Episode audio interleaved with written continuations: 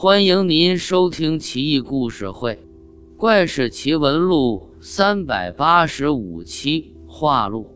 晋武帝司马炎咸宁年间，鄱阳乐安县，也就是今天的江西省乐安县，有一位姓彭的猎户，每天和儿子结伴进山打猎，经常满载而归。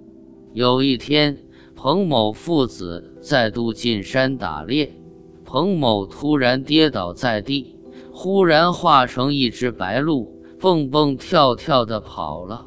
其子追赶不上，嚎啕大哭而回，从此折断弓箭，再也不打猎了。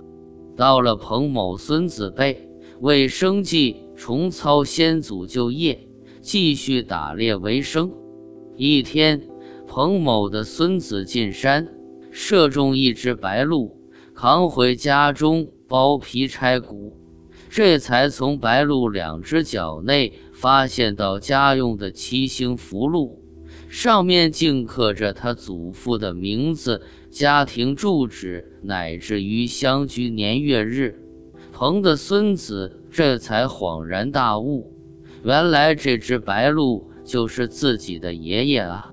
前情往事涌上心头，他的孙子懊悔不已，将白鹿尸体安葬，焚烧弓箭茅舍，从此迁居他乡，再也不打猎了。鹿角内有七星符箓，显然这彭某人应该是被邪道诅咒，才变成白鹿的。可是白鹿居然活这么久。还被自己的孙子射死，真是冤孽呀！